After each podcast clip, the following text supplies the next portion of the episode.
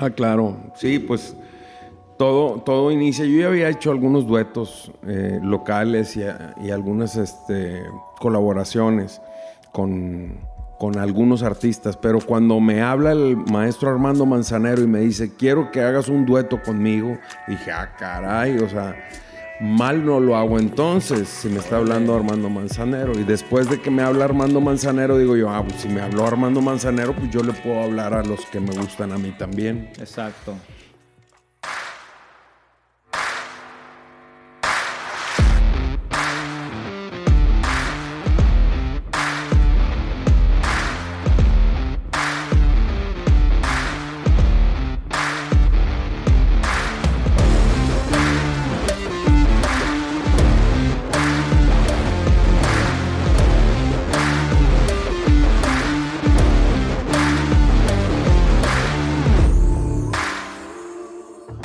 Bienvenidos Titanes Podcast a este nuevo episodio. Mi nombre es Eliud Isguerra y en esta ocasión te voy a presentar y te voy a estar acompañando con un titán de la música, un titán de la guitarra, un titán de la bohemia, un titán regio para toda la gente que es de Monterrey, pero que a nivel nacional e internacional lo conocen. En esta ocasión estoy con el máster Nicho Hinojosa, regiomontano 100%, cantautor, escritor, pintor, de todo. Nicho, qué placer tenerte con nosotros, hermano. Gracias, Eliud. Te saludo con gusto. Saludo a toda la gente que nos está escuchando y muy contento de estar acá en Titanes. No, hombre, pues Nicho, eh, la verdad que te crecí contigo, escuché tus canciones, las que las que ni sabíamos que, eran, que no eran tuyas, pero que decíamos, son de nicho, son de nicho. Entonces nos llevaste por momentos en la prepa, en la secundaria, en el amor, en el desamor. Entonces, pues bueno, qué, qué chulada poder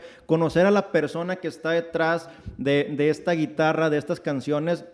Y pues Nicho, el tema de, la, de ser un cantautor, de ser un bohemio, es algo que es muy inusual, es una carrera que yo, al menos yo pienso que es muy sufrida, que no es para nada, o que se quedan muchos en el camino y los que llegan al final pues son los que realmente gozan de grandes beneficios. Pero bueno, Nicho, vamos a empezar ahora sí que por el inicio, ¿no? Eh, ¿En qué momento Nicho desde la infancia eh, decidió dedicarse a la música, el gusto por la música, por cantar, siempre tocaste la guitarra, que tocabas, eras inquieto, no eras inquieto. ¿Cómo podemos saber que un niño iba a ser un cantautor exitoso? Pues? pues bueno, yo empecé en el teatro antes de, de la música. Yo a los seis años inicié en el Centro Recreativo Nova, allá en San Nicolás, y empecé a hacer teatro infantil. Definitivamente a los seis años no se puede hacer otra cosa más que eso.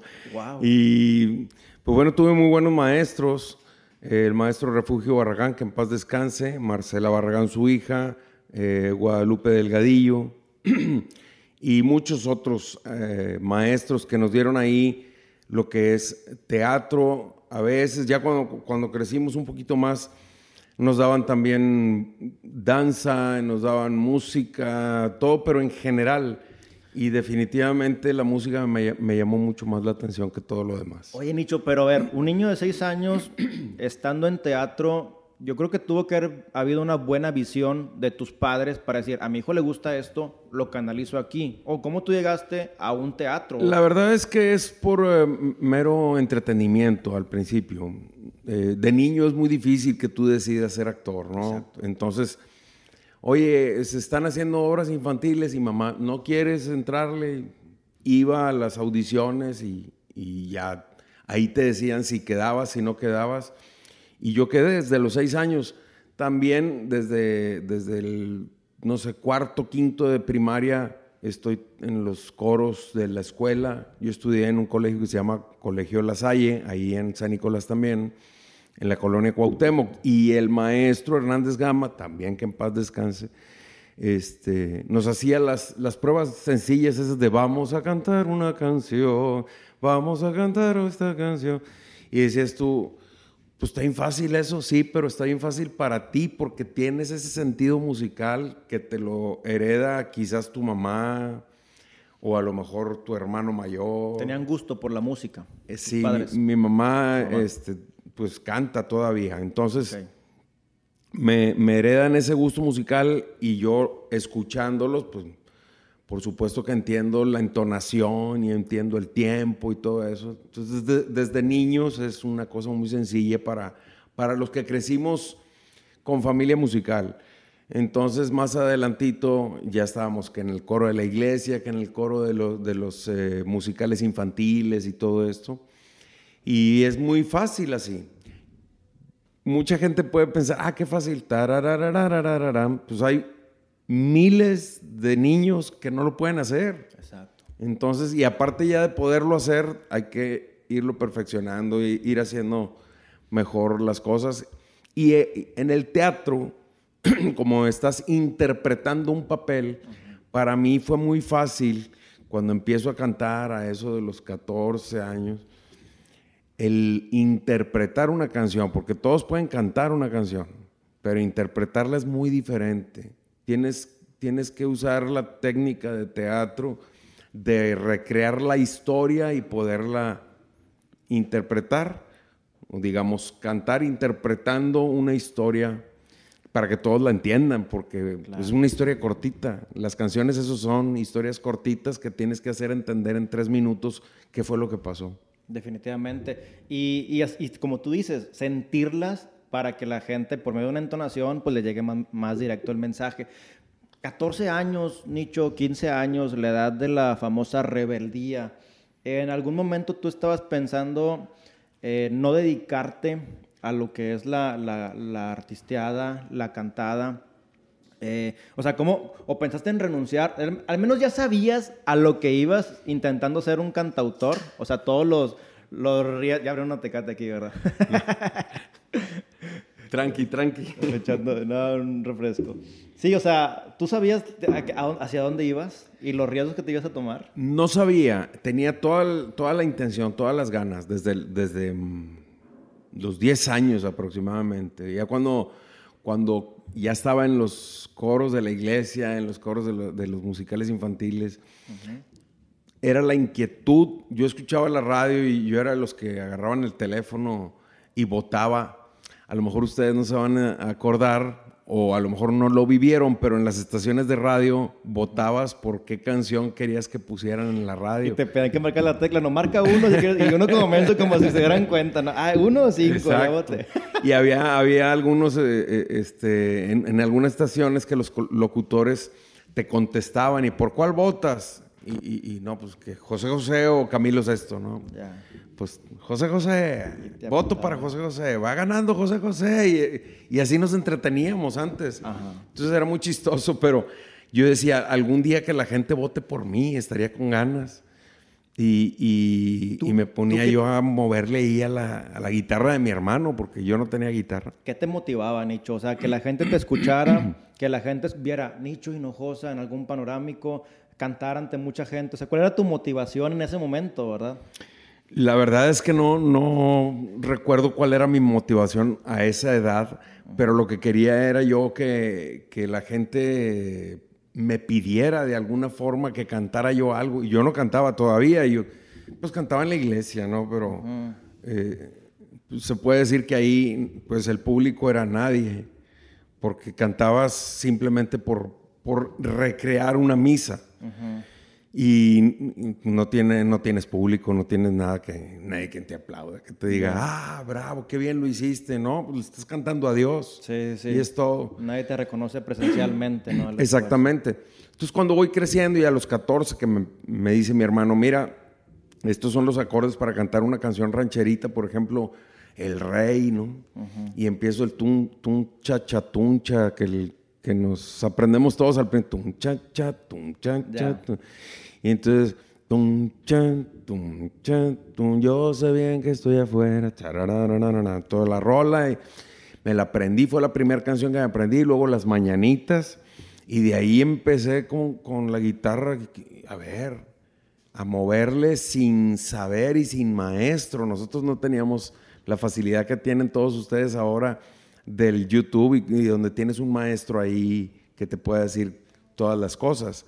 O el internet donde preguntas, oye, ¿cómo le hago aquí? Pum, y alguien te responde de volada. Antes no era, ¿cómo le hago aquí, mi hermano?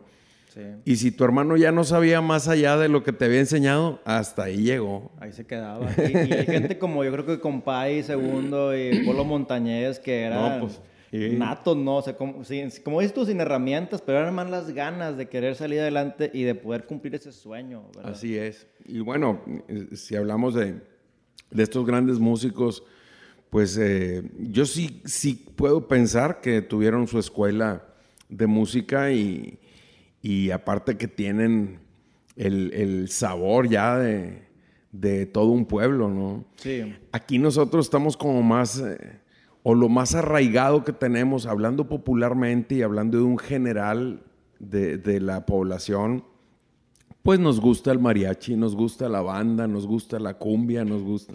Y todo ese tipo de música, este, bueno, ahora nos gusta el reggaetón, ¿verdad? También. claro, sí. Y todo ese tipo de música, de alguna manera, y no me lo tomen a mal los que nos están escuchando, pero es una música como, muy sencilla de tocar.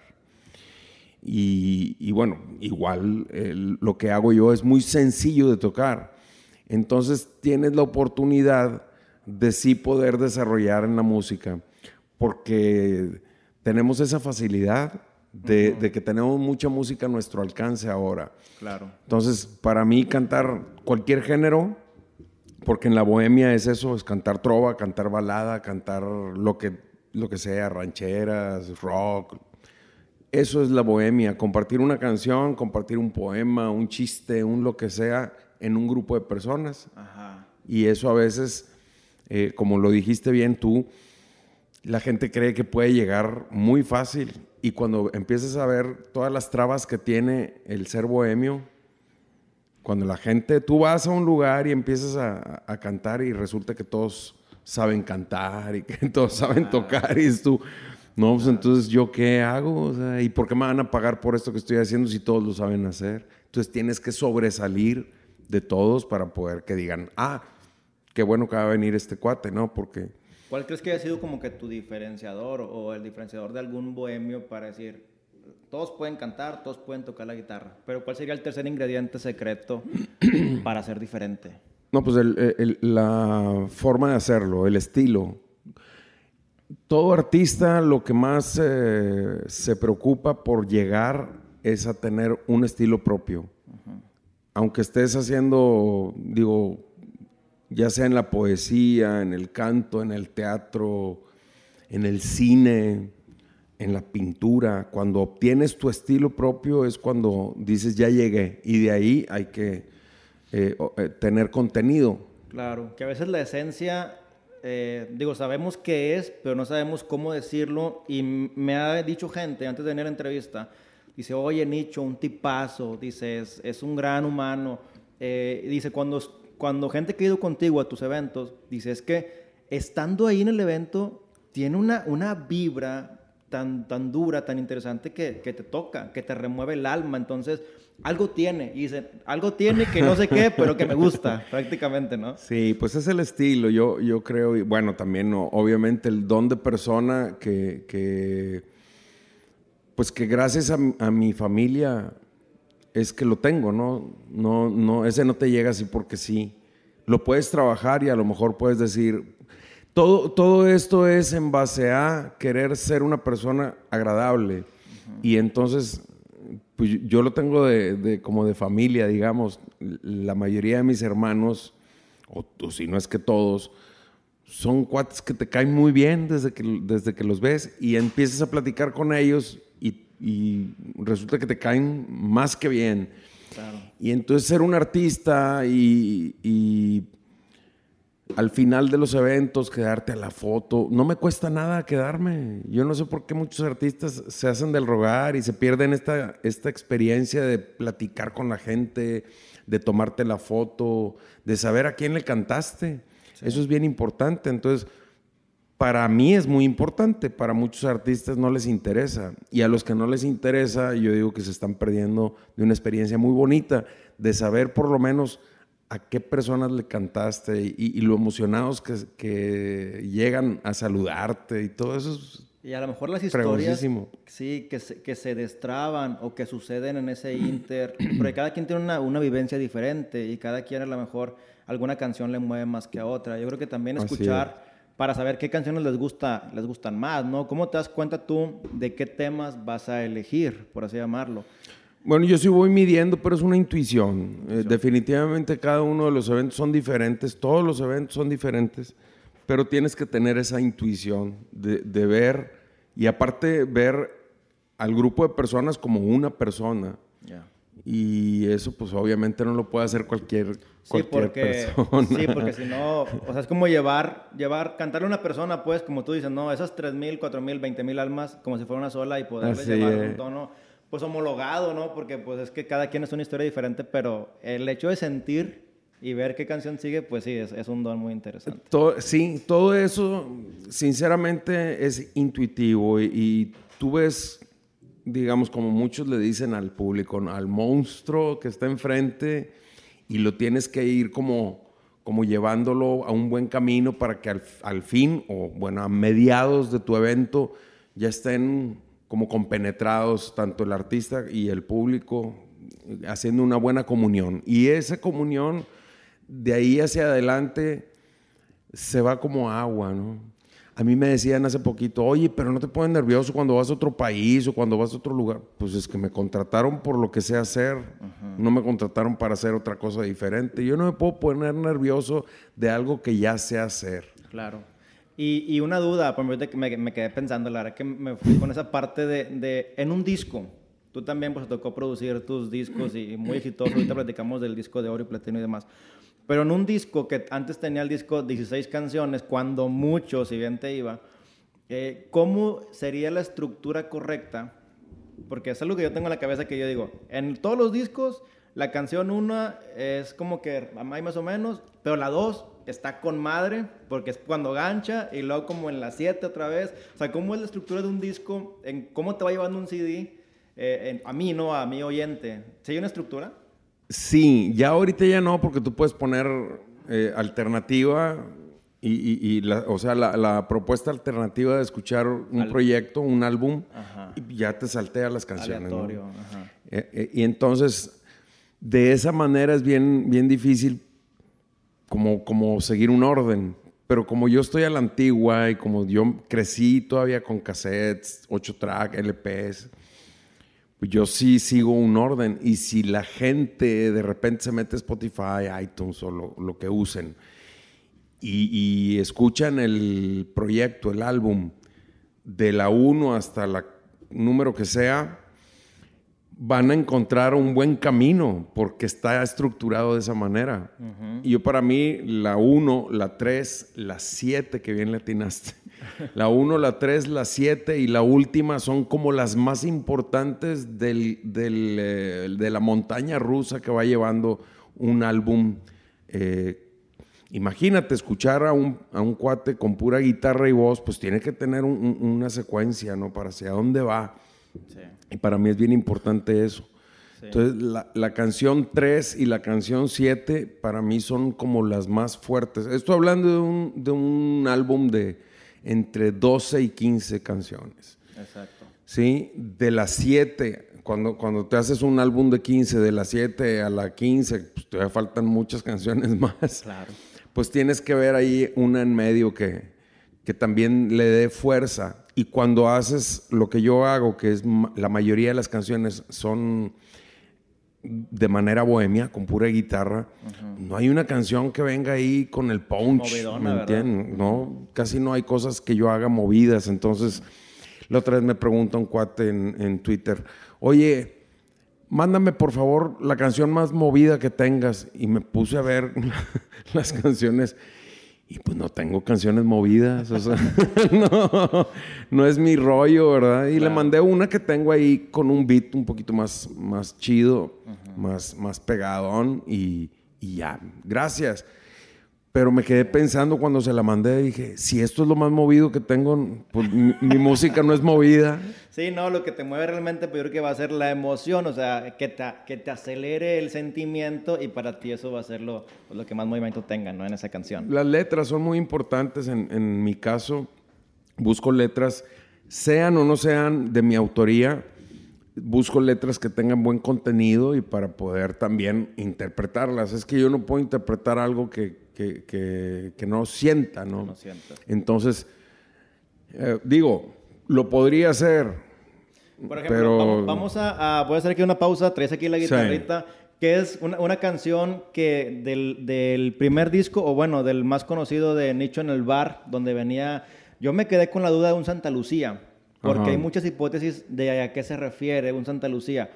Eh, ¿Tú sabes la verdadera historia? ¿Te gusta? No, y no me gusta eh, es como desmenuzar las, las eh, historias, porque entonces le quito la, la, fuerza a la historia que a lo mejor la piensas tú o quien nos está escuchando también. Y es bien importante. Yo a veces, de las mías, pues yo te puedo decir las historias tal cual como son, ¿no? Ya. O por ejemplo, ayer me decías antes de, que se acabara el día, me mandaste un WhatsApp y me dices, me gusta mucho la canción de ¿Y cómo es él?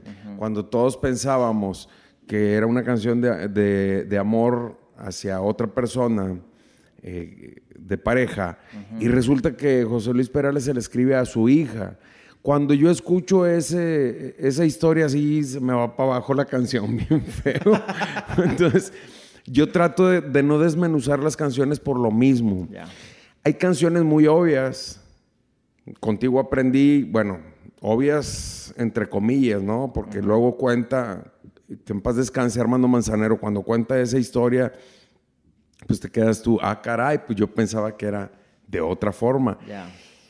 Pero yo me quedo con mi historia. Yo, yo siempre me quedo con mi historia de lo que yo creo de cada canción para poder interpretar. Sí. Pues cada, cada quien, ¿no? Roque Narvaja, cuando, cuando hace esta canción de Santa Lucía, este, pues liga, liga muchas frases muy bonitas, ¿no? Sí. Y, bueno, ustedes descifren un poquito la, la historia de esta canción. A menudo me recuerdas a alguien. Tu sonrisa la imagino sin miedo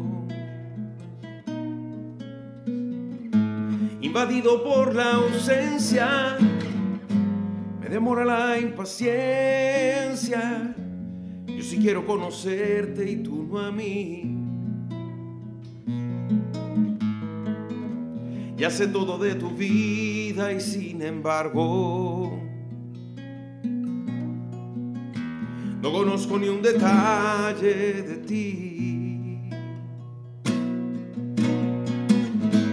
Teléfono es muy frío y tus llamadas son muy cortas.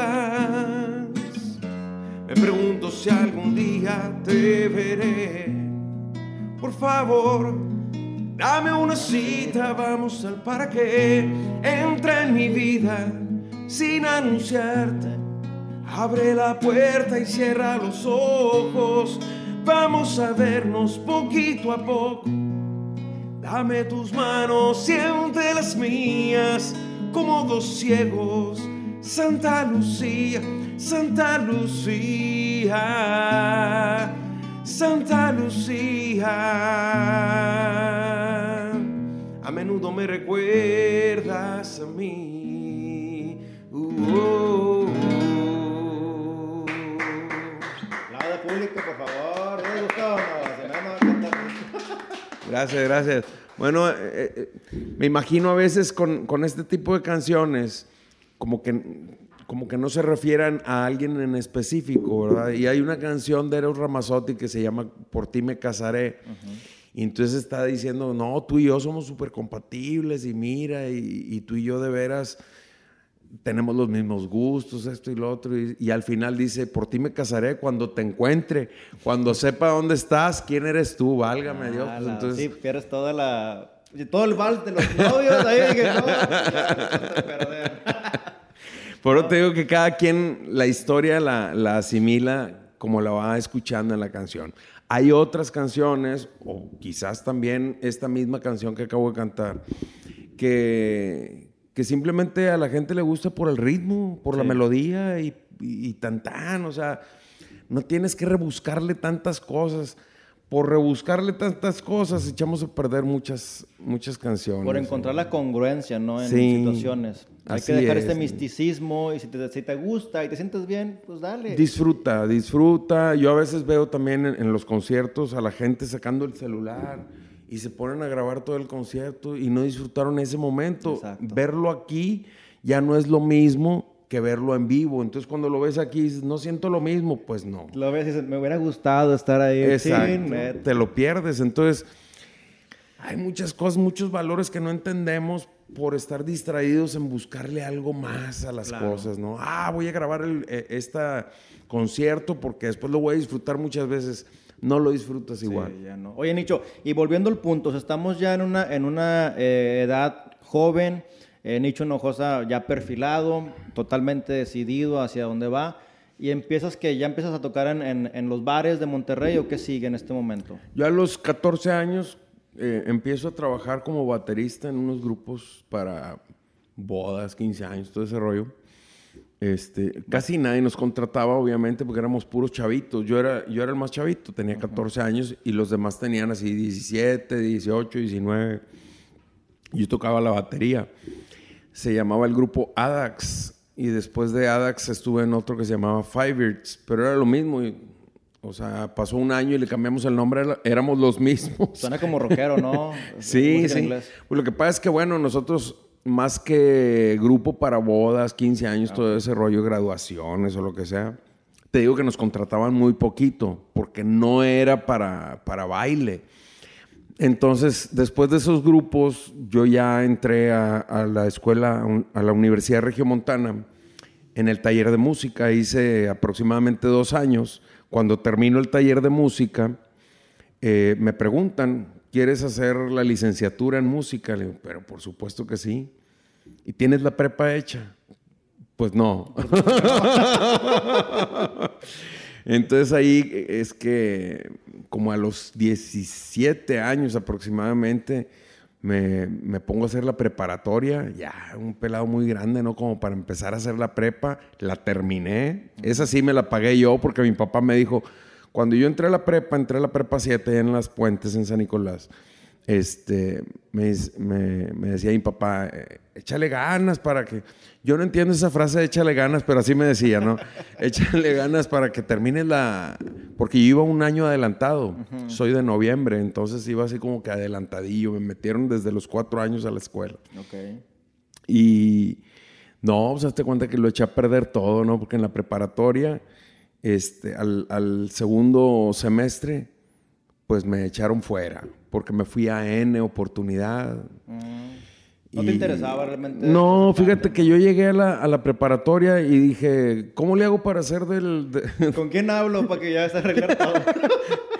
¿Quién es el bueno? ¿Cómo? Para ser de los, de, los alumnos, este, la sociedad de alumnos. La, mesa directiva y eso, ¿verdad? Fui presidente de, la sociedad de alumnos. Sí. Y lo único que hacía era organizar este, eventos. donde tocaban los ADAX. es lo que hacía. Y luego participé en la Universidad Canta y todo ese tipo de cosas. Pero de la escuela, pues yo, yo creo que lo que pasé fue, eh, ¿cómo se llama? Que ni siquiera era, era una clase. Ah, orientación, vocacional. Fue lo único que pasé. Todo lo demás lo troné, pero con ganas. Todas tronadas, todas. y entonces cuando, cuando me salgo de ahí, porque me fui a N oportunidades, si no pasé la primera vez pues que iba a andar viendo la segunda, tercera. Me fui a N. Este, y, después de eso me puse a estudiar música, que era lo que yo quería. y, mi papá me dijo, no, te perdiste la oportunidad de hacer la preparatoria, la música te la pagas tú. Por eso yo ya trabajaba desde esa edad. Este, yo ya volteaba así, no, pues yo tengo que pagarme la prepa, me pagué mi preparatoria, cuando la terminé me meto a la licenciatura en, en música en la Carmen Romano. Este, y, bueno, a los como cuatro o cinco años, digo, yo, ya estaba trabajando, ¿no? ya estaba ganando dinero. La verdad es que yo quería ser un músico de sinfónica, pero pues ve uno todas las limitantes y, dices tú, no, la neta es que sí me gusta la música, pero me gusta también vivir y yo no puedo, hay, hay como cuando tienes un coche que estás chavo y tienes tu coche y le empiezas a poner cositas y para que se vea más chido y esto y lo otro. Y dices tú, yo no, voy, no puedo vivir para el coche, o sea, quiero vivir con el coche. Igual en la música, yo no puedo vivir para la música, sino tengo que vivir de la música, tengo que vivir eh, junto con la música. ¿Para ti fue dar un paso hacia atrás al tomar esa decisión? No, fue un paso hacia adelante definitivamente. Yo siempre le digo a la gente que sí hay cosas muy importantes, que sí hay proyectos muy, muy fregones que pueden hacer, pero si eso te limita a vivir tu vida, la neta no es el proyecto tan importante. No hay un proyecto tan importante aún en siendo músico y, querer cumplir un sueño de vida como músico. Si no me da chance de vivir, de ir a conocer lugares, de conocer más personas, de tener una relación de vida, porque es lo más importante que hay. A lo mejor tú me puedes decir, oye, pero, pero la música te ha dado muchas satisfacciones y te ha dado chance de, vivir. Bueno, por eso continúo en la música. Si la música hubiera sido una traba para poder yo viajar, a lo mejor me hubiera dedicado a otra cosa que me diera la oportunidad de viajar, que es algo que me fascina, de, darme chance de pintar, que también son cosas que, que para mí atraen mucho mi, ser, que si no las hago, no estoy completo. Oye, Nicho, ¿y te gusta viajar? Eh, ¿Qué es primero? No quisiera como que saltarme esos pasos, pero primero viajaste y luego llegaste a los bares en Monterrey, primero los bares y luego son los viajes. Primero son los bares, luego otro grupo que me marcó que se llama La Guitarra por el Mundo. Trabajábamos en el Museo de Arte Contemporáneo aquí en Marco, en el centro de Monterrey. y, y con ese grupo fue que empezamos a viajar por México. Digo, llegábamos a la Ciudad de México, íbamos a Acapulco, dos, tres ciudades. ¿Ya tocabas la guitarra? Yo tocaba el bajo. Al bajo. Sí. Te recuerdo, yo primero tocaba la, batería, Este, y luego toqué el bajo. Y toqué luego las percusiones en otro grupo más adelante que fuimos a Canadá. Con este grupo de la guitarra por el mundo nos fuimos a Rumania, mm. hicimos un intercambio cultural porque resulta que el estado de Nuevo León está hermandado con el estado de Iași en, Rumania. Súper bien. Ajá, y entonces pues nos, dieron la vuelta por allá como 25 días estuvimos ah, dando, dando conciertos. ¿Qué edad tenías? Yo tendría unos 24 años aproximadamente. O sea, a, esa edad, digo, está muy chavo para, como para poder viajar a Rumania. Ahorita a lo mejor suena que la gente lo, hace, pero hace, no sé, hace 25, 30 años que pasó esto, yo creo, no era tan común a que alguien fuera a Rumania. Entonces, ah, claro. estando tú allá, ¿cambió en algo tu visión sobre la música, sobre la vida? O sea, sobre la vida, sí, definitivamente el viajar te va a abrir mucho el campo y, tu visión. Eh, son, son cosas que, que la gente hace cosas muy diferentes en cada lugar a donde vas, pero ni siquiera tengo que salir del país. Tú te vas a, a Saltillo y ya tienen otras costumbres eh, diferentes a las de Monterrey o vas a la Ciudad de México y ya es otra cosa diferente, ¿no? Decía un amigo, le decía, oye, ¿cuánto tiempo falta para cambiar la cultura de los regios de no tirar basura en la calle? Tres horas. Claro. ¿Cómo que tres horas? Te vas a Macale, ¿no? a Macale, pues ya todo, todo, todo, cambia. Y es la verdad, o sea, en el norte del país, sureste del país, hay costumbres muy distintas, ¿verdad? Así es. ¿Cuántos países conoces? Algunos 52 más o menos. Y lo, te digo el número porque hace poquito hice el recuento de los países que conozco.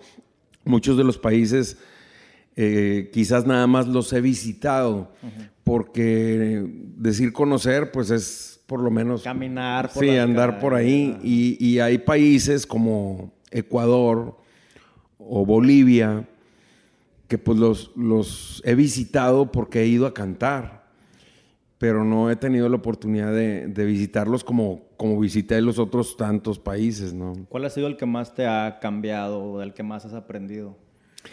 De todos aprendes un poco, y, pero de, de, los asiáticos aprendes una cultura muy, muy chida y, y sobre todo muy estructurada, de Japón, ¿no? Sobre todo, me imagino. Fui a Japón, fui a Corea y, sí son personas o digamos una cultura que, que tiene una disciplina que aquí nos vamos a tardar muchísimos años y aparte creo que no la vamos a, lograr porque no es nuestro estilo y, y, eso está chido, o sea, yo no, yo no veo, tampoco creo que vayamos a vivir los que ahora estamos vivos en este tiempo, que vayamos a vivir lo que viene siendo la estructura universal, ¿no? Donde ya todos somos iguales. Eso se va a tardar un mundo de años, pero vamos a eso.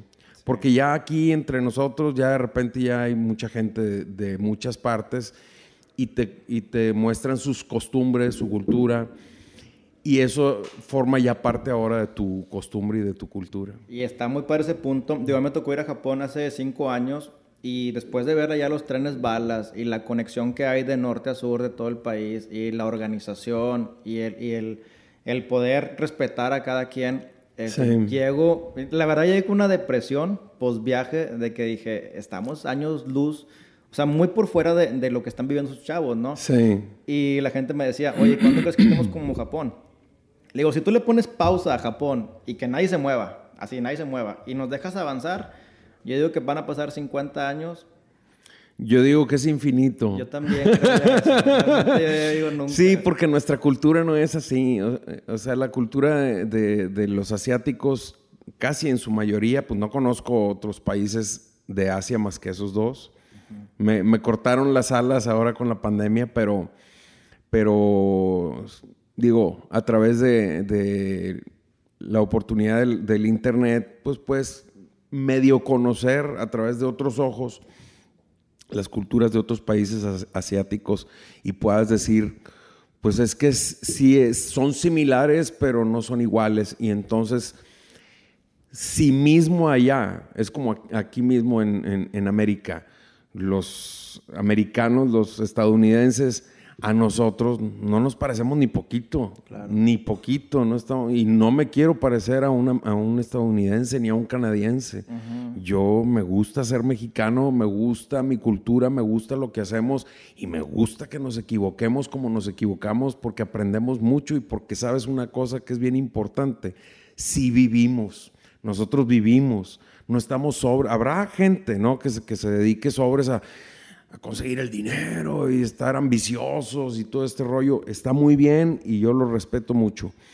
Pero si conseguir el dinero es solo para conseguir dinero, pues no sirve de nada. Exacto. Si conseguir dinero es para usarlo en, ay, déjame ir a conocer este país, déjame conocer la cultura, déjame eh, compartirlo también. La gente no está acostumbrada a compartir. 52 países, ya cambiamos la visión. Llega un nicho a Monterrey nuevamente, eh, renovado, eh, no sé, sigue el tema de Big Brother, entraste, te encontraron trabajando cuando salió Big Brother, ¿cómo llegaste a esa parte? Porque yo me acuerdo que de ahí fue como que el boom. Ya te habíamos escuchado, ya te conocíamos, pero ahí en adelante por todos lados era Nicho Hinojosa y Nicho Hinojosa y a todo pulmón y todavía... Sabemos que esa canción es tuya. Pues es mía porque dice Alejandro Lerner, ¿no? El compositor. dice en uno de los de los eh, eh, de las vueltas que tuvo para acá para México me cuenta una anécdota. Él me lo cuenta personalmente una vez que nos vimos y me dice, fíjate que estaba yo en un evento y empiezo a cantar. Él canta casi o si no es que un 100% sus canciones, ¿no? Y entonces dice les voy a cantar una canción, de hecho fue aquí en Monterrey. Les voy a cantar una canción de un eh, este, compatriota de ustedes. Y pues todos se quedan así como que, ¿cómo? Pues, si tú cantas puras canciones tuyas. Eh, es más, es de aquí, de Monterrey. Y todos así como, no puede ser. ¿Cómo? ¿Quién? ¿Cuál vas a cantar? Vas a cantar? La canción se llama A todo pulmón, dice pues es tuya, sus fans, ¿no? Ajá, los que realmente saben. Ajá. Y dice, y el, y, el que la hizo suya es Nicho Hinojosa. Dice, yo soy el compositor, pero la verdad es que la canción es de, es de Nicho Hinojosa. Lo dijo Alejandro Lerner. Órale, Entonces, este... Que es un gran honor que alguien como que te ceda, ¿no? De que sabes que él lo hizo mejor que yo y no hay más que decir. Simplemente yo la escribí, pero, o yo la canté una vez, pero sí, sí, sí. la reventó. Exacto. Más, más, más que decir que la hizo mejor, la reventó. Porque en, números, pues bueno, pues yo vendí 220 mil copias y luego la grabó Miguel Ríos y vendió 310 mil copias y luego llega Nicho y vendió 1.750.000 copias. No, Ah, totalmente. pues es de este cuate. ¿Cómo va esa canción, mi Nicho? Más o menos, para acordarnos. no, pues déjame agarrar la guitarra. eh. A ver si ya se afinó. No se afina sola. Qué chulada. Qué difícil se me hace mantenerme en este viaje sin saber a dónde voy en realidad. Si es de ida o de vuelta, si el furgón es la primera y si volver es otra forma de llegar. Qué difícil se me hace cargar todo este equipaje. Se hace dura la subida al caminar. Esta realidad tirana que se ríe a carcajadas porque espera que me canse de buscar cada gota, cada idea, cada paso en mi carrera y la estrofa de mi última canción. Cada fecha postergada, la salida y la llegada, el oxígeno de mi respiración y todo a pulmón, todo a pulmón.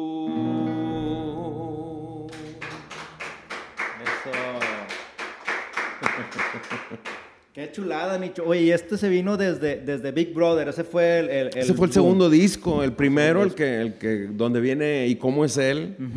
También vendió alrededor de 1.500.000 copias, pero este sobrepasó. Y por supuesto que gracias a- al programa de Big Brother. Pero cómo, o sea, tú ya tienes el disco hecho y te contactaron y te dijeron, oye, quiero esta canción. O bueno, fue, fue con Miguel, ¿verdad? También. Es con Miguel Ríos la, la versión que ponían en, En el el programa. Ya. A mí me mandan a hablar para hacer la final del primer Big Brother. Ujú. Y eh, que por cierto ganó Rocío, que es de aquí de Monterrey. Ya. Y ese primer Big Brother me mandan eh, llamar para cantar esta canción en la final. ¿Cómo me lo iba a perder? Iba a estar ahí la ley, el Beto Cuevas, iba a estar yo com- compartiendo, digamos, programa con, con alguien a quien yo admiro, ¿no? ¿Que era El- Beto o El grupo más? La Ley. Con la ley. Y bueno, estaba ahí Adela Micha, yo quería como acercarme un poco más a- al ambiente, ¿no? De poder decir, ya ando en las grandes ligas y hacer ese tipo de... Oye, Nicho, y cuando estás con, con la ley, con un Beto Cuevas, digo, estoy pensando en qué te ha dado la música eh, en el que tú decías, oye, esta persona para mí era, o bueno, es un ídolo, es un referente, y ahora hice un dueto con él, o ahora estoy en este canal con él, porque conoces demasiada gente. ¿En Sí. qué momento te hizo ese clic de decir, madres, ya estoy en las grandes ligas y estos chavos ya son mis amigos? Ah, claro, sí, pues todo, todo inicia. Yo ya había hecho algunos duetos eh, locales y, y algunas este, colaboraciones con, con algunos artistas, pero cuando me habla el maestro Armando Manzanero y me dice, quiero que hagas un dueto conmigo, dije, ah, caray, o sea, mal no lo hago entonces, si me está hablando Armando Manzanero. Y después de que me habla Armando Manzanero, digo yo, ah, pues si me habló Armando Manzanero, pues yo le puedo hablar a los que me gustan a mí también. Exacto. Y le empecé a hablar a, a- a los, a los eh, amigos ahora míos, que en aquel momento pues no eran mis amigos y eran, eran personajes que yo admiraba mucho. ¿Quién ¿no? te dio miedo marcarle? Eh, no, fíjate que todos así como que yo estaba emocionado, más que nervioso o con miedo, estaba emocionado. Y siempre hemos dicho que, que el no, pues ya lo tienes. O sea, si ese no se cambia por un sí, pues qué chulada. Y eso me pasó con Jo- José María Napoleón, con Alejandro Lerner, con Manuel Mijares, con Shaila, Shaila Durcal, eh, con Guadalupe Esparza. ¿José José te tocó o no? José José hicimos gira. Gira. Ajá. Fíjate. Él llegó aquí a Monterrey por contrato de, de, de donde yo trabajaba Y a través de, de ese encuentro nos hicieron una gira, pequeña gira, pero muy, muy chida porque pues tuve la oportunidad de, de conocer un poquito más al maestro José José, que en paz descanse también. Y Nicho, digo, hablando de, de esta parte de, de, pues del bohemio, eh, gran parte de, de, tus éxitos son por covers, lo cual no es nada malo, pero eh, yo creo que hay mucha gente también que puede criticar y decir, no, pues que son covers. Este, yo, yo sé por ahí que tú sacaste una canción también. A lo que voy es, eh, ¿tú cómo aceptaste esta, esta parte? Porque vuelvo al fútbol, primera división y segunda división podría ser cantar en bares o cantar covers. O sea, ¿tú cómo estás viendo esta competencia? De decir, oye, yo ya acepté que mi hit fue cantar los covers, que yo soy bueno eh, transformando canciones que no pegaron, que conmigo sí funcionan bien. Y eso es, y eso es lo que tiene que ser. No me siento menos por decir, ah, es que son covers. ¿Me estoy explicando? Sí, ¿no? Te explicas perfectamente. Y aparte, digo, sí fueron canciones que sí pegaron. Entonces, para mí podría ser, porque mucha gente dice, no, pues esas canciones ya habían pegado, las cantas tú y, son un éxito. Pues qué chiste. Bueno, pues hazlas tú. O sea, si crees que es muy fácil, hazlo tú. Y ha habido N personas que han intentado hacer eso y no ha funcionado. Entonces, es eso, es un, es un, estilo, es una forma de, también es una forma de llevar los shows, porque mucha gente dice, pues bueno, yo lo escucho y está bien, lo puedo escuchar, no me molesta, como yo puedo escuchar cosas que no me gustan y no me molestan, porque la música es música, o sea, no, no entiendo de, los géneros que, que, dividen la música y hay gente que dice, no, ese género a mí no me gusta. Bueno, no lo escuches y ya, pero no te vas a ir a las, a las plataformas o a, los, a las redes sociales de cada uno de los que no te gustan, como decimos acá muy, muy de manera coloquial, a molestarles el, ¿verdad? Pues nada más no lo escuches y ya, pero yo no entiendo eh, eh, esa postura de, de los pues de los que odian que, me haya ido bien. Ajá. Pues si, si me fue bien, qué chido. Disfrútalo. yo lo disfruto mucho y, mucha gente a mi alrededor lo disfruta junto conmigo porque yo lo comparto. Sí. Y, y, bueno, ahora por ejemplo en el canal de YouTube sigo subiendo covers y sigo subiendo canciones mías también y sigo haciendo proyectos. Más aparte todo, todo lo que hago fuera de como como productor, pues son cosas muy interesantes y con gente que ha hecho cosas de nivel internacional, mundial y cosas que he hecho con, gente que ha trabajado con Yanni, con Alejandro Sanz, con Shaina Twain, con mucha gente y, ser productor de, ellos, pues es, es un peso muy importante para mi carrera y para, para sentirme bien yo también, que, que, no todo lo que hago son covers. La gente no conoce, ¿no? Conoce lo que escuchó y ya de ahí se basan. Y un cover no es malo, o sea, un cover incluso le abriste camino a mucha gente eh, españoles o de otros países con sus canciones de que, oye, está bonita la canción de Nicho. Bueno, le escribió otro cuate que está en otro lado del mundo, pero Nicho la trajo a México y estás de cierta forma como inmortalizando o haciendo trascender las letras o las historias en otros lados, ¿no? Y eso es bueno. Véanlo como un tributo, ¿no? Eh, o sea, le hice un tributo a Franco Evita, le hice un tributo a Armando Manzanero, un tributo a Napoleón, un tributo a todos los que escucharon ahí que grabé. Véanlo como un tributo y entonces se van a sentir tranquilos. yo me siento muy tranquilo, yo estoy muy bien. Pero mucha gente que sí se molesta y yo no entiendo por qué la moleste. Simplemente, bueno, pues no lo escuches. Vete a escucharlo con José Luis Perales si quieres la canción y se acabó, ¿verdad? Mira ahora tan fácil que es en las redes sociales de, oye, está sonando nicho, me salió nicho. ¿Por qué? Y se empiezan a molestar. pues no lo escuches, güey. O sea, es más, ni te gusta esa canción. Ni, ni con el compositor, ni conmigo, ni con nada. Claro, claro. No es gente que está molesta ya con, con su o con su etapa de ese momento, ¿no? Y, y, con mi persona. Hace poquito yo dije, en son de broma, obviamente, porque yo no soy político, pero sí, sí dije en Twitter, puse un tweet que decía. Si requieren de mis servicios para ser presidente municipal de Melchor Ocampo, solo díganmelo. Y empezó la raza, sí, órale, que esto y que el otro, buena onda. Y luego ya llega el hater. ¿A, qué presidente municipal le vas a hacer un cover? Ni el chiste entendí, mal hecho, todo así, sin, pies ni cabeza, nada más como para molestar sobre el cover, ¿no? Y yo, no, no, no me causó gracia tú. Pero ya sabes vivir con eso, digo, es parte de... Y la gente que destaca y la gente que tiene grandes logros o que ha estado en lugares muy interesantes, digo, en otro rollo, ahorita dijiste, fuiste el último invitado, o sea, fuiste como que el invitado de honor, o sea, un buen cierre para un programa que marcó y cambió la forma de hacer televisión también. Sí. Entonces, son cosas muy interesantes y siempre va a haber gente que, que hable de todo, ¿no? En la mayoría de las canciones que, que escribí antes del 2011 son canciones para pensar, ¿sí? un vivir como antes, cosas así hasta hoy he llegado a pensar que debemos vivir como antes, con la luna en el cielo y estrellas a su alrededor, sin pensar nunca más cómo bajen. Ya ves la gente, te voy a bajar la luna y las estrellas. No, allá déjala, mejor se chida persona con tu pareja, mejor tenle todo el respeto que merece. Entonces, si empiezas a ver mis canciones, entonces, por supuesto que no te vas a topar con, cosas así medias melosas, ¿no? Sino al contrario, es forma de pensar. Sí, ¿tú crees que tuviste que haber nacido en otra época, Nicho?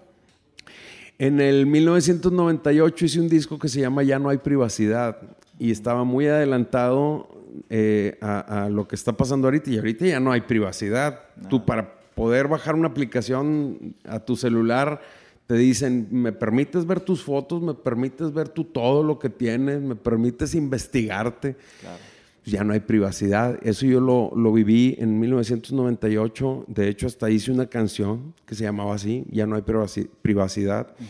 Y, este, y contaba todo esto que está pasando ya ahora. Digo, ya tenemos muchos años sin privacidad, pero yo lo contaba en el 1998. Ya, ya. Sí, pues, digo, es que es un pensamiento más pues filosófico, más allá. Yo sé que a ti te gusta también mucho el tema de altruismo, ¿verdad? Sí, por supuesto que me gusta apoyar y lo he hecho por más de 27 años. Entonces... Eh, ¿Qué apoyamos? ¿Qué causas apoyamos? La mayoría de las causas, bueno, antes hacía eventos para apoyar lo que fuera, cualquier causa buena, ¿no? Este, y pues bueno, me gusta, también he hecho visitas como, como la mayoría de la raza lo, hace, a hospitales, he ido este, a asilos de ancianos, eh, con, mis amigos los, los ciegos de aquí de, de Nuevo León. Y pues bueno, hace poquito, cinco años aproximadamente, hice una fundación que se llama la Fundación Tito y lo que hacemos es ir a los ejidos, rancherías, pueblos alejados de la metrópoli, a que los niños tengan todo lo que necesiten para estudiar, porque están muy abandonados. Entonces, nosotros les, damos útiles escolares, les pintamos la escuela, les ponemos, si necesitan bancas, pizarrones. Yo no estoy de acuerdo con eso de que, lo que si tu mano derecha que no lo sepa la izquierda. No, que lo sepan todos, lo que haces y, y porque tú también te puedes unir a hacer cosas chidas. Y este, aquí no sé, tú no sé si lo investigaste o, si te diste cuenta a través de alguna página o lo que sea, pero yo no lo ando pregonando por todo el mundo. Eh, yo pinto escuelas y, doy este, víveres y yo no lo, no lo voy platicando, pero sí. voy invitando definitivamente que a la gente que, que se quiera unir se puede meter a la Fundación Tito. Ahorita estamos en stand-by por la pandemia, pero yo creo que ya tenemos que restablecer y empezar otra vez a hacer nuestra labor. Y más que nada porque mucha gente también, eh, la mentalidad de latino en general, ya ves la, la, famosa frase o historia de los cangrejos, ¿no? Alguien quiere hacer algo y lo bajas. Entonces dice, ay, sí, una fundación para evadir impuestos. Y luego, luego pensamos mal, y es la verdad. Sí. Y a mí me queda claro que no, porque eh, yo sé que tú apoyas mucho a los cantautores también. Así es. Y es un claro ejemplo también que estés tú aquí conmigo de poder compartir lo que haces de manera desinteresada. Entonces, eso ya habla muy bien. Pero mucha gente dice, oye, lo hace por esto. Y, y como tú dices, que si lo malo se, se, comparte, también compartan lo bueno, compartan las buenas acciones, porque hay gente que también, oye, me cayó una lana, o tengo esta despensa, tengo esta ropa, ¿a dónde voy? Y no sabemos ni dónde ir. Ya cuando vemos que hay alguien, ah, mándalo a Fundación Tito, porque van a hacer esto, lo canalizas, entonces... Lo único que no recibo es dinero. Van, pues súper bien. O sea, todo es, dame mochilas, dame útiles escolares, yo voy y lo entrego si quieres. Y si quieres que lleve tu logotipo y que vaya tu nombre, yo se lo pongo, no tengo ningún problema por eso. O sea, ni estoy evadiendo impuestos, ni, porque todo esto es en base a cooperativa de entre varios amigos que logramos hacer esto. Y bueno, tenía que tener una dirección. Esa dirección la puse yo. Y, y, y de ahí pues nos hicimos un grupo de más de 80 personas. Y aprovechar tu imagen, realmente es una imagen por, más que nada por el alcance al que puedes llegar, como es tú. No es lo mismo que vaya un Eliud a la fundación, a que vaya un Nicho Hinojosa, a cantarles también, o sea, darles ese extra y decir, oye, claro. sí le importo, vino un cantante, vino un artista, o sea, vino alguien importante, yo sí le importo a alguien, entonces claro. tengo, tengo un objetivo de vida porque ya se fijó en mí alguien importante, ¿no? Y creo que eso también emocionalmente rompe muchas cadenas que alguien pudiera tener ahí en su niñez o en su infancia. Definitivamente sí, y definitivamente que necesitamos. Hay mucha gente que quiere ayudar, no sabe cómo, y entonces yo les pongo así como en bandeja de plata. Esta es la forma más fácil en la que tú puedas ayudar. Sí, no, Nicho, tengo un chorro de cosas que hablar contigo, compadre. La verdad que el tiempo se nos va bien rápido, pero eh, en temas de, de, los covers, nada más para cerrar el tema ya de este punto y, empezar a cerrar la charla, ¿cómo eliges tú un cover? ya es un tema más técnico, ¿no? Pero en cuanto a la rentabilidad. O sea, ah, quiero, voy a agarrar en esta canción la de Te Amo, la de Coincidir y Contigo Aprendí. ¿Cómo evalúas cuánto me va a costar hacer el cover o cómo haces tú esta negociación y cómo sabes si va a ser redituable? Bueno, ahora ya no pienso si es redituable o no. En aquel entonces tampoco lo pensé. Lo pensé en cierta parte del, proceso, pero tomé en cuenta a la gente. Yo le decía a la gente cuáles son las canciones que les gustan. De hecho, algunas de las canciones que han sido un éxito, pues han sido escogidas por la gente, ¿no? Un paso a la vida pensando, o canciones como ¿Por qué este, pegó El lado de limón? Que es autoría tuya. Porque es una canción triste, bueno, a mi, perspectiva. Pues pegó, déjame decirte, y, porque no tampoco me quiero echar este, coronas de, donde no las tengo. Pegó porque venía dentro del disco que pegó muchísimo. Por eso no pegó. esperaba esa respuesta. Yo soy muy sincero. Había ahí 14 canciones y entre esas 14 estaba El lado de limón. Para mí no se me hace una canción mala, se me hace una canción igual que las otras que vienen ahí. Es que es cruda, no es mala, es cruda. Es cruda. Pero real. Lo que pasa es que es una historia real de una chica que, que le hicieron una canallada. Este, y entonces ella me contó la historia y yo hice esta canción. Entonces, así como tan solo, que esa sí es una experiencia mía, de cuando yo vivía acá en Monterrey y me fui a vivir a, Santa Catarina, allá cerca del Parque La Huasteca, y compongo tan solo porque se me hacía que Monterrey estaba súper lejos. Ahorita aquí estamos ya bien conectados, pero antes era una cosa de, hoy voy a ir hasta la casa cuando trabajaba acá en Monterrey y eran las 2 de la mañana. Uy, no, me, todavía me falta echarme la vuelta hasta la casa. Y era aquí en Santa Catarina. ¿Pero era un reflejo también de que te sentías solo? Sí, por supuesto. Y yo soy muy amiguero y, y estar allá viviendo solo era una onda de no puede ser. O sea, a veces me salía simplemente de donde yo estaba a la tiendita, caminaba 50 pasos 60 pasos. Y en ese caminar, yo volteaba y quería ver a mis amigos que estaban ahí afuera de mi casa esperándome y no, estaba solo.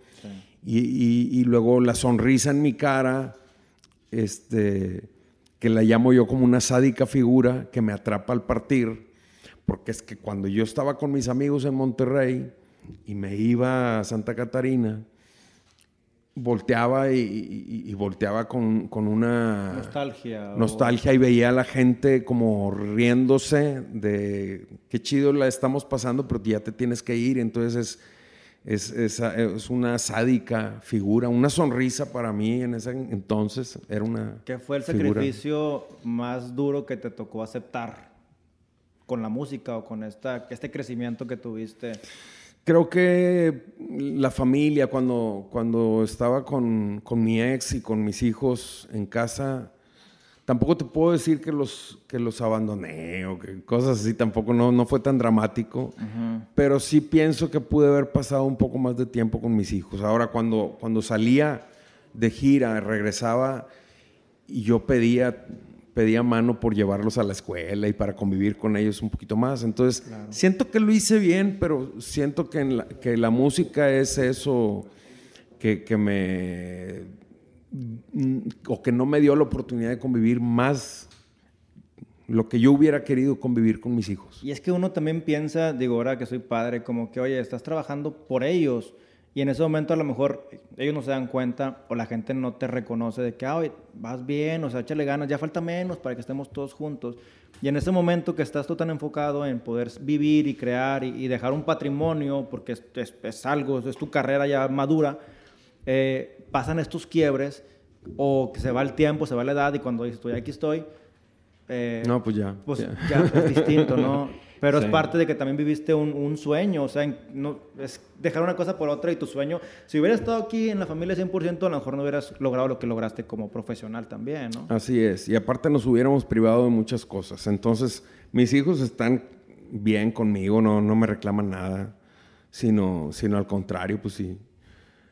Eh, siempre les puse la atención y, y bueno, nunca nunca faltó nada, no solo económicamente. O sea, amor tuvieron bastante, tanto de su madre como, como de mí. Y amor tienen ahora aún. Hoy en día, ¿recuerdas a alguien que, que, hayas, que no haya confiado en ti? O que digas tú, voy a Tengo una anécdota muy chistosa, ¿no? Cuando grabo mi primer disco que se llama Detrás del Horizonte y salgo en la portada con el cabello largo, eh, me hablan de una compañía y me dicen, oye, tenemos que firmar un contrato, le vas a abrir los conciertos a Alex Sintek y Alejandra Guzmán en todo el Valle de Texas, o digamos lo que es eh, el Valle de Texas y San Antonio, Houston, Dallas. Y dije, wow, qué chulada, claro que sí. Y entonces llego a la oficina, pero yo ya me había cortado el cabello. Lo tenía más cortito que tú, por ejemplo. Y entonces me, ve la persona, el empresario, y me dice, ¿y Nicho? Le digo, pues soy yo, o sea, nada más que me corté el cabello, eso es todo lo que hice, pero yo soy Nicho. Mm, mm, no. Aquí está el contrato, dice. Pero yo en la portada vi un tipo con pelo largo y que, y que toca pop y rock, que es el primer disco que es un poquito más popero, rockerón. Y entonces, este, le digo, no, pues yo, soy ese mismo, el de la portada, nada más me corté el cabello y me dice, ¿te pondrías una peluca para, para las actuaciones? Le dije, no, por supuesto que no. O sea, pues ahora traigo el pelo corto y me presento con el pelo corto. No, pues entonces no podemos firmar el contrato y no firmamos el contrato. Y se, me fue un contrato muy chido de poderle abrir conciertos a Alex Sintek y Alejandra Guzmán en 1994. Órale. Que cuando yo todavía tenía. Bueno, en el 94, pues tendría yo 26 años. Sí, sí, sí. No, pues una mega oportunidad. Ajá. Pero estamos muy equivocados con el pensar que las puertas que, son muy pocas las que se abren. ¿Después te buscó esta persona? Sí, hicimos algunas cosas ya como Nicho Hinojosa. Ya, lo que, ya ah. con tus condiciones. Sí, pues ya era un contrato. Sí. Ya no era, no era como mi representante, simplemente me contrató, o sea, como un empresario. Pero esto sí es bien importante y lo tengo que, lo tengo que recalcar. Puertas se van a abrir Muchas. Entonces tú tienes la oportunidad de escoger. Hay mucha gente que dice, es que son muy pocas las puertas que se abren. No es cierto. Si tú vas y tocas y tocas y tocas, este... Alguna va a abrir. En son de broma y, lo digo sin, sin ser irrespetuoso, pero los testigos de Jehová van toque, toque, toque puertas, algunas se va a abrir.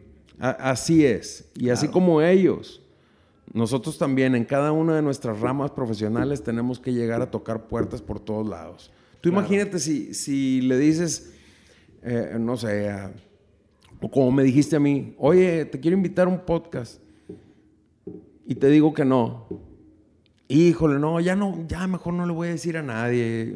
No, pues ahora le voy a decir a otro que me diga que sí. Claro. Y vas y tocas y tocas y tocas. Y así es esta onda de la música y, cualquier profesión. Exacto, y a la vuelta del año a lo mejor se armaría el podcast contigo, pero era el momento que tenía que ser, porque de repente me ha pasado realmente en podcast que se da la charla después. Digo, qué bueno que es ahorita, porque hace un año no estaba preparado para hablar con él de ciertos temas entonces, es el momento indicado. Y complementos aparte, porque en un libro, eh, que sé que tú también ahorita eres también escritor y todo, pero en un libro decía que la persona estaba toque y toque y toque una puerta y que escuchaba que había gente adentro. Y pues, pues, nada, estuvo ahí cierto, mucho tiempo porque era un proyecto que le interesaba, hasta que agarró la chapa, le dio la vuelta y abrió la puerta. La puerta siempre estuvo abierta. y adentro era como una vecindad, una oficina. Nadie nunca le iba a abrir, pero porque no porque él fuera malo, sino porque nadie escuchaba y la puerta estaba abierta para todos, ¿no? Es como que tomar ese primer paso como contigo cuando hiciste los duetos, yo creo es, oye, aquí está, si me dices que no, no pasa nada. Claro. Pero a lo mejor otra persona estaba deseosa. Hubo algunos que me dijeron que no. Exactamente, es parte no, de... No hay bronca, no pasa nada. Y sigo hablándoles a, otros y, híjole, qué emoción que me dijera que sí. Claro. Y tengo así un sueño que, que, si lo cumplo me vuelvo loco, ¿me entiendes? Porque yo soy muy fanático del rock progresivo. Entonces a mí me gusta Yes, King Crimson, Emerson Lake Palmer, Pink Floyd, Kansas, todos esos grupos me gustan mucho. Y mi grupo preferido es Yes. Entonces, ahora que le he producido eh, dos discos a Pedro Badar y él ya hizo un dueto con John Anderson, digo yo, pues casi, casi que, hice el dueto con John Anderson. Prácticamente, prácticamente. Porque he hecho duetos con Pedro y le he hecho sus coros y aparte pues le he producido dos discos. Entonces digo yo, hijo eso, imagínate un día que, que, John Anderson diga, oye, este, quiero volver a grabar con Pedro Badar. Y, y, es alguien a quien yo estoy produciendo y de repente que, que diga, Pedro, pues órale, Nicho, Date el, date el, sueño cumplido de grabar con John Anderson. Se va a hacer. Pues ojalá. Se va a hacer. Se va a hacer. Y más porque estás acostumbrado a alcanzar esos sueños y, Así es. y vibras con ello. Nicho, pues ¿con cuál nos vamos? ¿Con qué cancioncita cerramos? Un pedacito. Pues hay una canción, yo eh, como, como, como un tipo alegre que soy, no, no compongo cosas alegres y es como mi equilibrio, así como te lo comentaba con la canción de Sombra. Y entonces compongo una canción que se llama Quisiera. Y es una canción como nostálgica, como diciendo, pues bueno, me encantaría que sucediera esto, ¿no? Porque lo que me pasó, pues no me lo merezco. Entonces hay muchas veces que cuando uno truena con, alguien, con su pareja o con una amistad o con lo que sea, y, te quedas así como que, no, por favor, o te das el tiempo y estás pensando así como que tengo que volver con esa persona. Ya, lo que se acabó, se acabó, tan, tan, tienes que poner un stop y cambiar el rumbo. Entonces, en una parte de la canción digo, no debería darte tiempo para pensar en volver conmigo. Por el contrario, debería darme mi lugar. Entonces, a veces no pensamos así, a veces hasta nos agachamos, ¿no? Y un cabeza agacha eh, no, no... No prospera, no continúa, no, florece. no, lo va a librar. Y puede vivir muchos años con, una situación fea que le haya pasado en la vida, no solamente de amor, hay cosas que te pasan muy feas desde que estás niño o, vivencias que dices tú, esta no la voy a superar nunca y tienes que saberla superar. Entonces no le vas a dar oportunidad a quien te agrede, a, que tenga ese regocijo, ¿verdad? Y que defina el rumbo de tu vida. No puede ser, no puede ser posible. Entonces compuse esta canción que dice así. Quisiera ver la vida más allá de mi mirada ciega y no encontrar ya nada más que me recuerde a ti.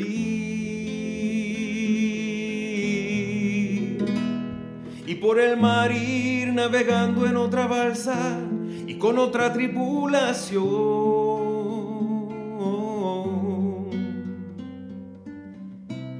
Quisiera estar cantándole una canción de amor a alguien que sí me quiera.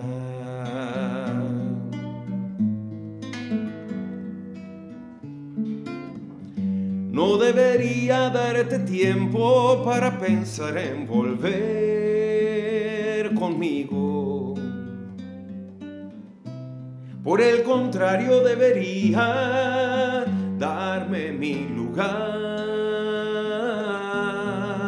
y por el aire poder volar en otra nave por donde no me puedas alcanzar. Quisiera estar cantándole una canción de amor a alguien que sí me quiera.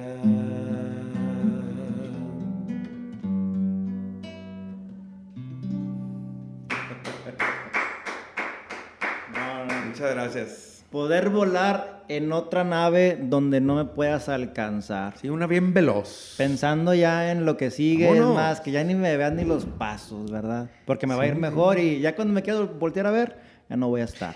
A veces queremos encontrar frases así bien dificultosas, ¿no? O sea, todas este, rebuscadas. No, nada más quisiera ir en una nave que sea más veloz que la tuya, para que ya no me puedas alcanzar y yo también ya no voltear a verte. Y vámonos, a arreglar el problema. Claro, qué genial. Nicho, me quedo con mucho. Es que la verdad que traes demasiado, demasiada filosofía, contenido, experiencias, vivencias que aprender de ti. Te agradezco el tiempo. Y me gustaría nada más saber, digo, en esta carrera de cantautor, bohemio, eh, si volvieras a nacer, ¿volverías a hacer lo que hiciste, lo que es hoy en día? Todo igual, hasta los errores, porque los errores que he cometido, bien dicen que el mejor maestro del ser humano es el error, vas aprendiendo de ellos y todos los errores que he cometido me han valido la pena para continuar con la vida que, que que sigo, que, estoy buscando hasta el final de mi día. El fracaso lo abrazas. Como Pero, por supuesto, todo, todo lo que te suceda es lo que te forma a ser la persona que eres. Entonces, los errores, los fracasos, los tropiezos. Eh, los convierto en canciones, dices. Pues me va bien. me, me, va bien. Si me pasa algo malo, me va, me va a veces mejor. Bien dicen que las mejores canciones es cuando, cuando estás herido, cuando te sientes mal. Son las mejores canciones que escribes. Entonces, a todo hay que sacarle provecho, a todo hay que hacer que las cosas eh, que te puedan suceder malas, pues van a ser al final de cuentas algo bueno, porque estás aprendiendo, todos estamos aprendiendo en esta vida y, pues bueno, es algo muy escuchado también el decir, nunca se termina de aprender. Las frases que uno escucha hay que volverlas a tu vida, hay que hacerlas realidad. Por eso yo con la, con la frase de los niños son el futuro del mundo. Y luego, ¿cómo hacer que los niños sean el futuro del mundo? Fundación Tito. Oye, te sucedió esto, camarón que se duerme se lo lleva a la corriente. Y luego, o sea, ¿por qué están hechos los refranes? ¿Para qué están hechas las frases eh, que todo el mundo se las sabe? Para cumplirlas, para hacerlas realidad. Entonces, no te quedes con las frases, hazlas. Llévalas a cabo, hazlas, definitivamente. Nicho, pues un placer, hermano. Pintor, escritor. En otra ocasión platicaremos de todo esto. Un artista nato prácticamente. Gracias. Y pues digo, admiro mucho lo que haces. para mí es un placer poder coincidir, ahora sí que coincidir este, contigo y gracias por, por el tiempo, porque un líder sabe que cuando comparte lo suyo se vuelve también yo creo que más inmortal, trasciendes, entonces gracias por compartir tu experiencia y sé que a mucha gente pues le va a ser demasiado útil. siempre se lo digo a los intelectuales, si tienes mucha información en tu cabeza y no la compartes, dejas de ser intelectual. Exacto. Hay que compartir nuestros conocimientos. Qué chulada. Pues muchas gracias, Nicho Hinojosa. Mi nombre es Eliud Isguerra y nos vemos en el siguiente episodio. Gracias.